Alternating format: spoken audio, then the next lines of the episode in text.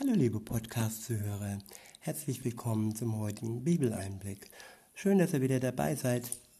Heute habe ich für euch ein Kapitel aus dem ersten Tim Timotheusbrief und zwar ähm, benutze ich diesmal heute wieder die Übersetzung Gute Nachricht. Der erste Abschnitt ist überschrieben mit Abwehr falscher Lehren. Ab Vers 1 heißt es, der Geist Gottes sagt durch den Mund von Propheten klar und deutlich voraus, dass in den letzten Tagen dieser Welt manche den Glauben preisgeben werden. Sie werden sich Leuten anschließen, die sich mit ihren Eingebungen, die sie mit ihren Eingebungen in die Irre führen und werden den Lehren dämonischer Mächte folgen. Diese Leute sind scheinheilige Lügner. Ihre Schande ist ihrem Gewissen, ihre Schande ist in ihrem Gewissen eingebrannt. Ja, es gibt viele, die unterwegs sind und die uns ähm, einreden wollen, sie hätten die Wahrheit in sich und sie, sie wären weise und ähm, sie würden uns helfen.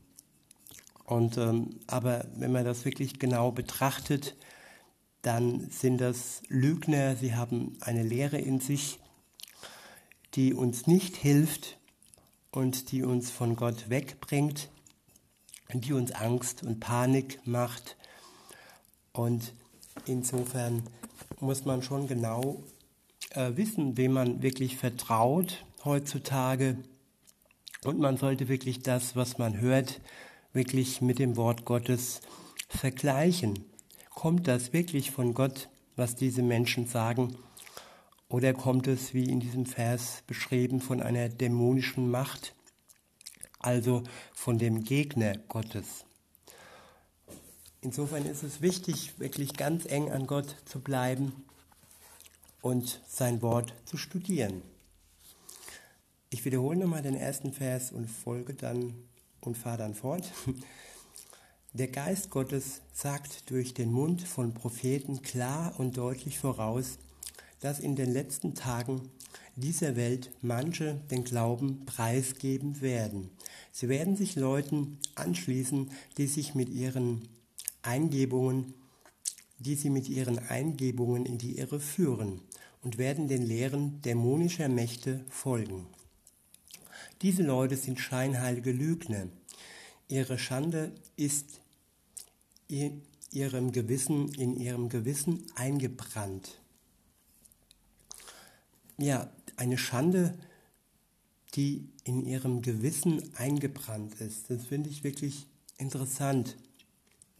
Und ja, sie machen ihr Gewissen mehr oder weniger kalt, aber trotzdem ist die Schande eingebrannt und man kann diese Schande nicht wirklich loswerden, indem man so weitermacht, indem man sich weiter an, an irgendwelche Lehren hält, die nicht von Gott kommen. Und diese Schande wird früher oder später zutage kommen. Sie ist eingebrannt in ihrem Gewissen. In Vers 3 heißt es weiter, sie lehren, dass man nicht heiraten darf und verbieten bestimmte Speisen zu essen. Ja, wir wissen ja, wer dies lehrt, dass man nicht heiraten darf. Es sind bestimmte Kreise und es ist auch bewiesen, dass das äh, wirklich krank machen kann.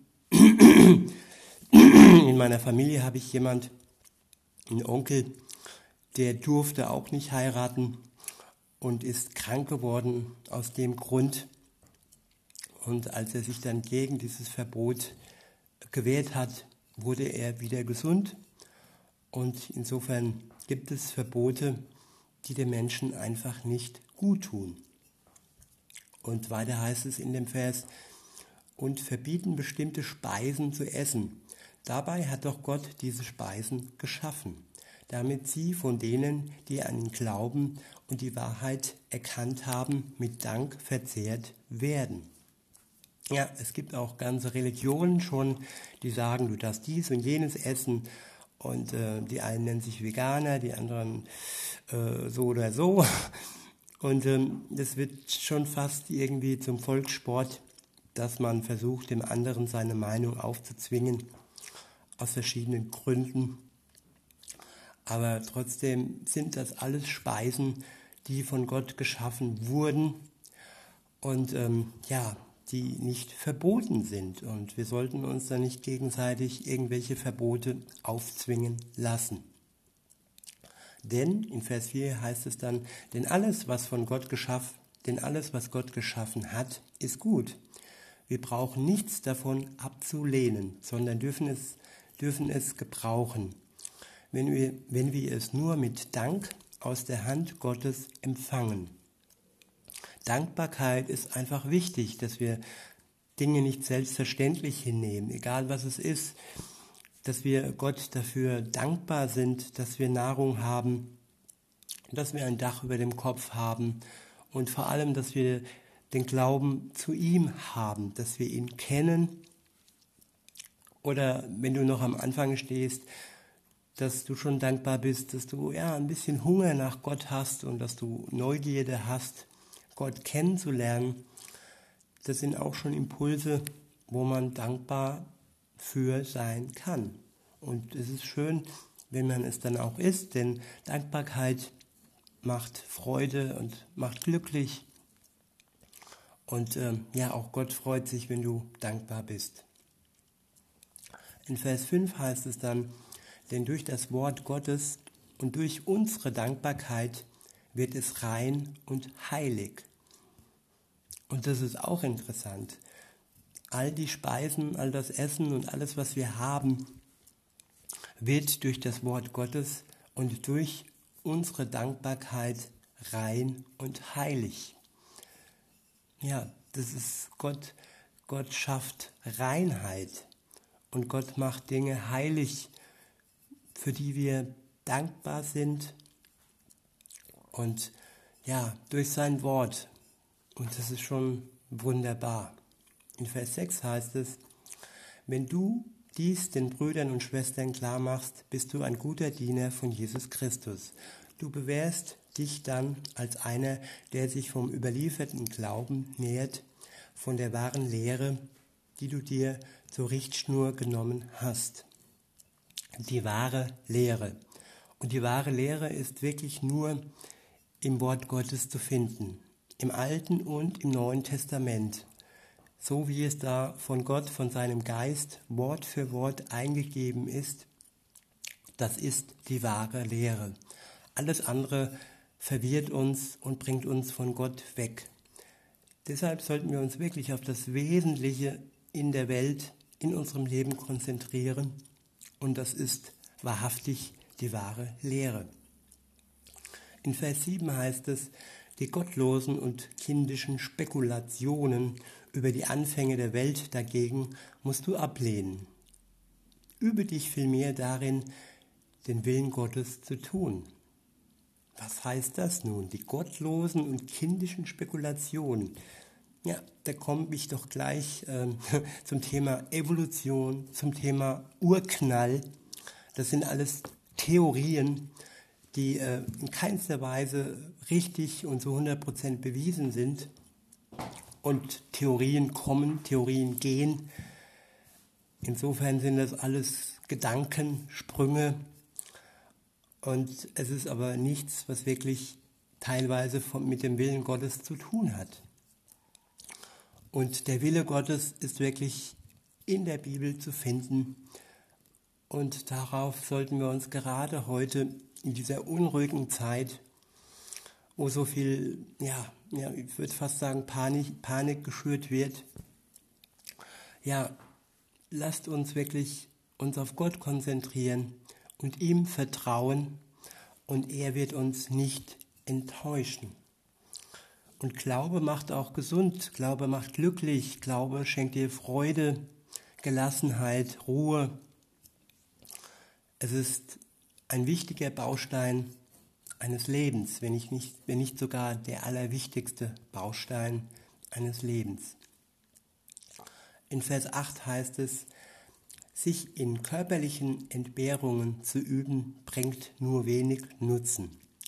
Aber sich im Gehorsam gegen Gott zu üben, ist für alles gut, denn es bringt Gottes Segen für dieses und für das zukünftige Leben. Ich wiederhole nochmal, sich in körperlichen Entbehrungen zu üben, bringt nur wenig Nutzen.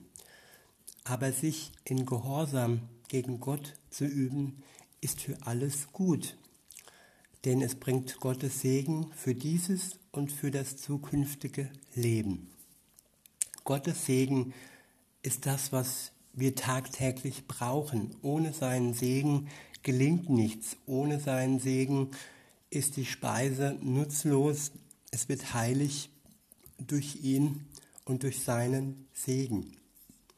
Und Segen bekommen wir indem wir wirklich ihm gegenüber gehorsam sind, indem wir ihm wirklich vertrauen und wirklich unser Leben, unser altes Leben hinter uns lassen und mit ihm neu anfangen, tagtäglich neu anfangen, wirklich klar Schiff machen, ihm alles offenlegen und sagen, was in unserem Leben vorgeht, was schiefgegangen ist, was wir anderen ja angetan haben, wie wir sie verletzt haben und wirklich, dass wir wirklich ein klares Verhältnis tagtäglich mit Gott haben, dass er uns tagtäglich segnen kann und dass wir in seiner Vergebung stehen und wirklich unter seinem Segen unser Leben führen.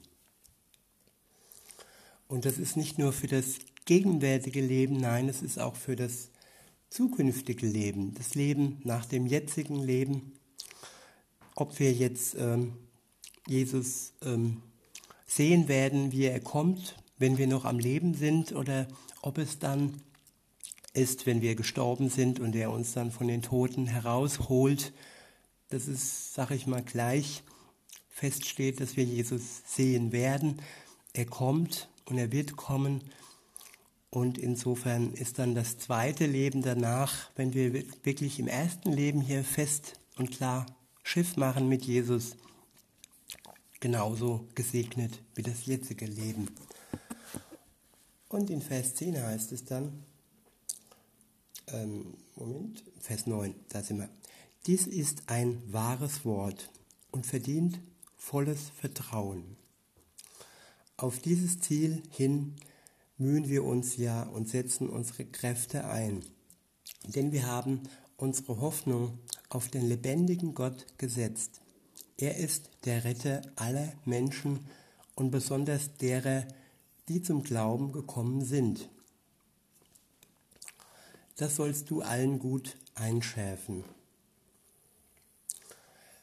Niemand soll dich verachten, weil du noch jung bist. Sei allen Glaubenden ein Beispiel mit deinem Reden und Tun, deiner Liebe, deinem Glauben und deiner Reinheit. Ich wiederhole nochmal, niemand soll dich verachten, weil du noch jung bist. Sei allen Glaubenden ein Beispiel mit deinem Reden und Tun, deiner Liebe, deinem Glauben und deiner Reinheit. Bei Gott ist es nicht wichtig, wie alt du bist, ob du jung oder alt bist, und Gott möchte nicht, dass man dich verachtet, nur weil du noch jung bist. Man hat mich mal in jungen Jahren, da war ich nicht ganz so jung, aber ich war frisch im Glauben, hat man mich ein Frischling genannt. Und, ähm, aber bei Gott sind wir keine Frischlinge. Bei Gott sind wir gleichwertig, egal wie alt und egal wie lange wir mit ihm unterwegs sind. Du bist wertvoll, du bist kostbar, du bist geliebt von Gott und dein Alter und die Zeit die du unterwegs bist mit ihm, die ist nicht entscheidend. Entscheidend ist nur, dass du dich für ihn entscheidest und alles andere folgt Schritt für Schritt. In Vers 13 heißt es, bis ich komme, lies wie bisher aus den heiligen Schriften vor, predige und unterrichte. Vernachlässige nicht die Gabe, die Gott dir geschenkt hat als die Ältesten dir aufgrund prophetischer Weisungen die Hände auflegten. Mühe dich um das, was dir aufgetragen ist, damit deine Fortschritte allen sichtbar werden. Achte auf dein Leben und auf deine Lehre. Überprüfe sie beide ständig. Dann wirst du dich selbst retten und die, die dir zuhören. Ich wiederhole nochmal den letzten Vers. Achte auf dein Leben und auf deine Lehre. Überprüfe sie beide ständig. Dann wirst du dich selbst retten und die, die zu dir gehören.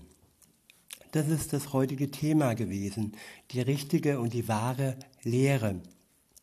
Und der letzte Vers sagt uns, dass wir auf unser Leben achten sollen und auf die Lehre achten sollen, der wir folgen. Jeder Mensch folgt irgendeiner Lehre, guten Ratschlägen, Wissenschaft und, und, und. Aber ist es wirklich die wahre Lehre? Ist es die Lehre, die zu Gott, die in sein Paradies führt, die in seine Hand, in seine Arme führt? Darauf sollten wir achten. Und in diesem Sinne wünsche ich euch einen schönen Tag und sag bis denne.